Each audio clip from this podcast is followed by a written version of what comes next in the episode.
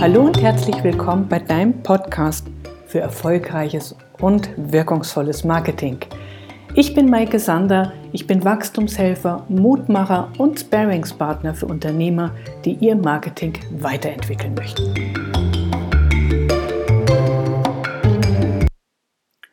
Heute haben wir wieder ein sehr wichtiges Thema und zwar die Wettbewerbsanalyse. Nachdem wir das letzte Mal schon die Marktanalyse besprochen haben, ist die Wettbewerbsanalyse auch immer wieder so ein Punkt, ähm, wo ich feststelle, dass die Unternehmer überhaupt nicht herschauen. Ähm, und ganz aktuell, ich hatte letzte Woche drei Sondierungsgespräche und bei allen dreien hat es geheißen, ja, Wettbewerb, das ist für uns eigentlich nicht interessant. Das haben wir uns noch nie angeschaut.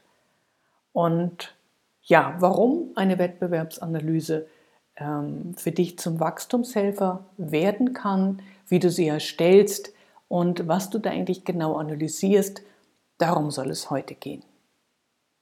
Ja, warum ist das eigentlich wichtig? Ja, eigentlich ganz einfach, es liegt eigentlich auf der Hand. Kunden schauen sich deine Wettbewerber an. Punkt.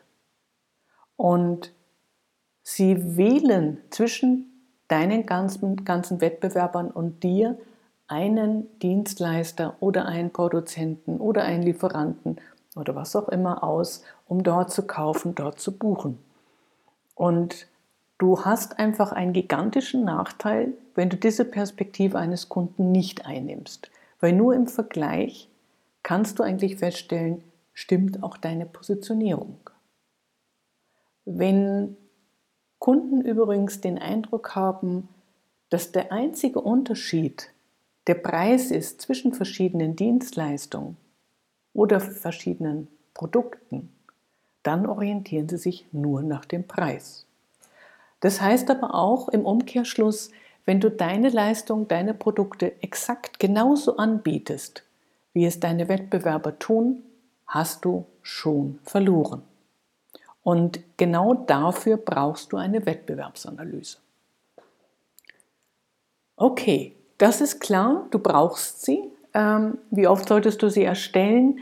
Ich würde sagen, jährlich. Sinnvoll ist es einfach auch, nebenbei das immer wieder zu scannen. Da gibt es verschiedene Möglichkeiten, wie ähm, über Google automatische Suchanfragen zu generieren ähm, oder wenn du im Rahmen der Wettbewerbsanalyse deine zwei, drei inspirierendsten Wettbewerber identifiziert hast, kannst du auch da abonnieren und schauen, was da passiert. Ein Punkt auch, warum du Wettbewerbsanalysen durchführen solltest, ist der, dass selbst wenn dein Business aktuell richtig läuft wie geschnitten Brot, kann das ganz schnell sich ändern. Ganz schnell kann das, was heute für dich wunderbar funktioniert hat, ähm, morgen gänzlich anders ausschauen.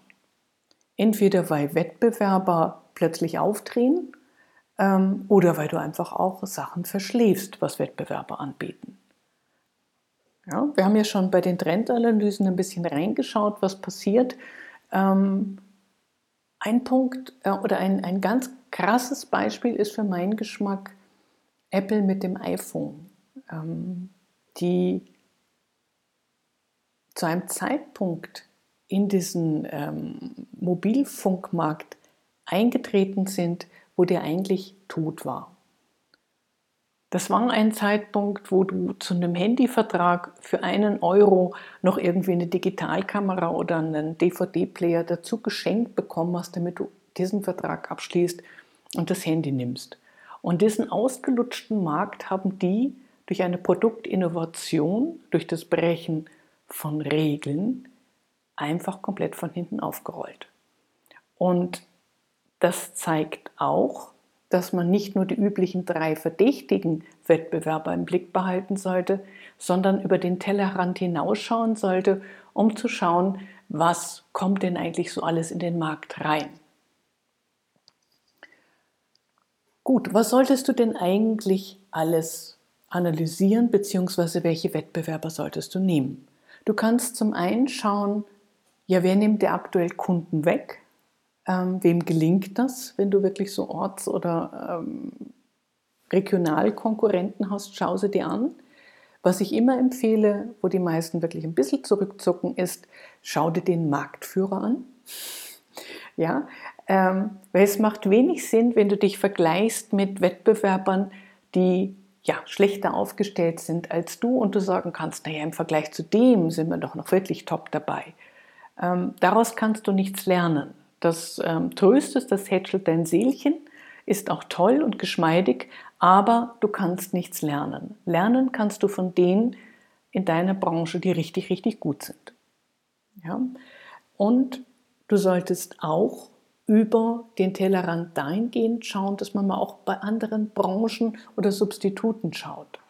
Beispiel, ähm, vor Jahren hatte ich einen ähm, Badebodenhersteller begleitet, mit dem die Strategie entwickelt, die ähm, nicht Konfektionsware hergestellt haben, sondern maßgeschneiderte Bikinis.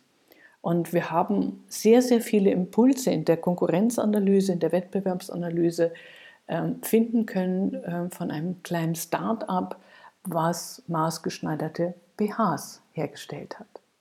Ja, ähnliche Aufgabenstellung, etwas andere Branche. Also das einfach, wenn ähnliche Kundenbedürfnisse befriedigt werden, schau einfach auch, was bietet sich da an.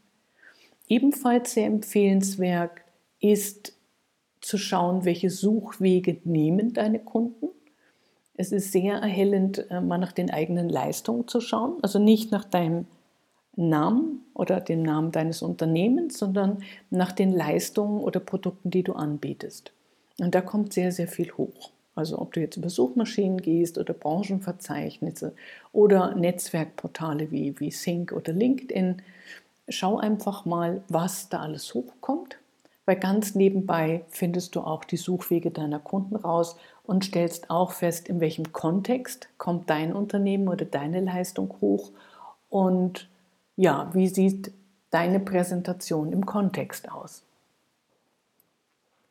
Und was du alles analysieren solltest bei den Wettbewerbern, hängt immer auch von deiner Branche ab, hängt immer auch von deinen Kunden ab.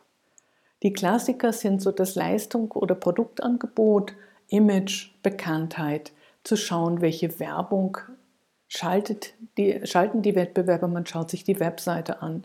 Je nachdem kann man auch sagen, okay, wie ist der Marktanteil? Betriebskosten, äh, Be Entschuldigung, Betriebsgröße oder technische Ausstattung könnte eine Rolle spielen, je nachdem, oder die Spezialisierung oder das Preis-Leistungs-Verhältnis. Wie ist es mit, dem, äh, mit den Preisen und wie sieht es vielleicht mit Lieferzeiten aus? Was ist der geschätzte Umsatz? Gibt es bestimmte ähm, Serviceketten, die angeboten werden, die dich inspirieren? Gibt es Garantien? Die die Konkurrenz deinen Kunden bietet, die du selber nicht hast. Und das ist vielleicht das Zünglein an der Waage, warum deine Kunden sich dann doch gegen dich entscheiden. Also da solltest du auf jeden Fall ja tief schürfen und im Vorfeld einfach auch festlegen, welche dieser ähm, Dinge sind relevant und dann erstellst du klassisch eine SWOT-Analyse, in der du mit drin bist und du gewichtest und bewertest die einzelnen Kriterien, wie jetzt ähm, Preis-Leistungs-Verhältnis oder äh, das Leistungsangebot oder die Bekanntheit. Und dann findest du raus, wo du dran drehen musst. Ähm, häufig ist es natürlich auch die Bekanntheit oder Image, wo man dran arbeiten muss, aber du kommst auch wieder richtig gute äh, Impulse für die Produkt- oder Leistungspaketentwicklung. Ein weiterer wichtiger Punkt sind die sogenannten fünf Wettbewerbskräfte nach Porter, auch Branchenstrukturanalyse genannt, wo man sich folgende fünf Bereiche anschaut. Das eine ist die Bedrohung durch neue Anbieter. Da hätte Nokia vielleicht doch mal schauen sollen, äh, was Apple da so vorhat. Ja, also einfach schauen, was passiert da. Auch gerade im Zuge der Digitalisierung können völlig neue Wettbewerber auf den Markt kommen. Ja, nimm beispielsweise Online-Druckereien, die den klassischen Druckereien wirklich einen Großteil ihres Geschäftes weggenommen haben. Ne? Anwälte bekommen Konkurrenz in Form von Online-Beratung. Ja, Werbeagenturen haben ein Problem. Die verlieren Aufträge an äh, das, äh, die Consulting-Branche. Ja. Das zweite ist die sogenannte Lieferantenmacht. Ähm, kommt klassisch eigentlich so ähm, aus der Produktion, wo man sagt, okay, meine Zulieferer, was haben die eigentlich für eine Verhandlungsmacht, was Preise angeht? Ich empfehle dir, ähm, wenn du im Dienstleistungsbereich tätig bist, adaptiere das, abstrahiere davon ein bisschen. Ähm, als Beispiel äh, nehme ich da ganz gerne ähm, Grafiker oder Werbeagenturen, die nahezu alle Adobe-Produkte einsetzen, also Photoshop, InDesign ähm, ja, und Konsorten oder Premiere oder was alles da, sage ich mal, an, an Software zur Erstellung von ähm, Print- oder digitalen Produkten da ist. Und gerade Adobe ist die letzten Jahre hergegangen und stellt fertige Templates fertige Vorlagen für Flyer, für Webseiten, für ähm, Imagebroschüren etc. pp. her, die man einfach nimmt und tauscht den Text aus, tauscht vielleicht nochmal den, das Logo aus und schon kann man das für einen Apfel und ein Ei, eine Imagebroschüre bekommen, die keine Werbeagentur der Welt für dieses Geld erstellen kann. Drittens sind es die Ersatzprodukte, die sogenannten Substitute. Ähm, wenn wir bei Werbeagenturen sind oder bei Webdesignern, könnte eines dieser Substitute sein, die man sich in dem Zuge anschauen sollte, ähm, Facebook. Die Facebook-Fanpage wird inzwischen von vielen kleineren Unternehmen einfach als Einzellösung genutzt. Die haben gar keine Webseite mehr. Ja, es ist leicht und einfach zu erstellen, hat eine gute Reichweite, hängt natürlich auch von der Zielgruppe ab, aber das ist ein Substitut, ein Ersatzprodukt. Ersatzprodukte können auch sein, wenn ich mir die Gastronomie vornehme, dass man sagt, okay, das eigentliche Ziel, was ich habe, ist ein schöner Abend mit Freunden zu verbringen. Dazu kann ich in ein Restaurant gehen oder in eine Kneipe, aber ich kann natürlich genauso gut in ein Kino gehen oder ins Theater oder in ein Konzert.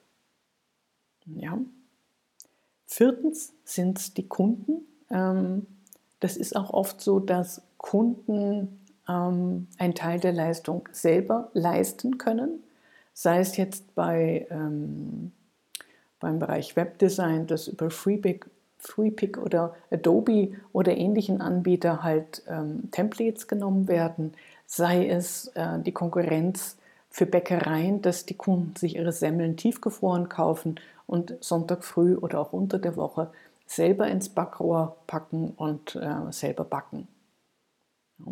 Fünftens ist es die Wettbewerbsintensität, also zu schauen innerhalb deiner Branche, ist der Markt gesättigt, wie viele Wachstumschancen ähm, hat der Markt überhaupt für dein Unternehmen? Und wenn du da feststellst, dass es der Mau aussieht, spätestens dann sollte man mal schauen, wie man die Produkte, die Leistungspakete optimiert von der Strategie her. Oder auch schauen, wie kann man neue Marktsegmente, neue Kundensegmente erschließen. Das wäre definitiv nicht das erste Mal, dass ein Klient zu mir kommt und sagt, nein, in unserer Branche geht gar nichts mehr, wir expandieren ins Ausland. Und ähm, wir dann doch eine Strategie erstellt haben, wo die wirklich spektakuläre Wachstumsraten hingelegt haben. Das hängt, wie gesagt, sehr, sehr oft einfach an der strategischen Justierung ab. Und da helfe ich dir natürlich gerne. Gut, falls du dann noch Fragen hast, schick mir gerne eine Mail, hinterlass gerne Anfragen, Kommentare. Und ja, was ich auch wieder da empfehlen kann, ist die Marketing Mastermind, wo du solche Bereiche wie die Wettbewerbs- oder die Marktanalyse in einem Team von maximal zehn Unternehmern ähm, zusammenstellen kannst, den Austausch hast. Du hast mich als Unterstützung dabei und das ist wirklich eine super Lösung und eine sehr effiziente und kostengünstige Lösung, gerade in der Relation zum Einzelcoaching bei mir. Ich freue mich, wenn ich was von dir höre. Ähm, ich hoffe, du gehst jetzt deine Wettbewerbsanalyse an und ziehst ganz, ganz viel Impulse und ganz viel ähm, ja, Inspiration daraus, auf das du mit deinem Unternehmen gut und nachhaltig wachsen kannst. Ich wünsche dir was, deine Maike.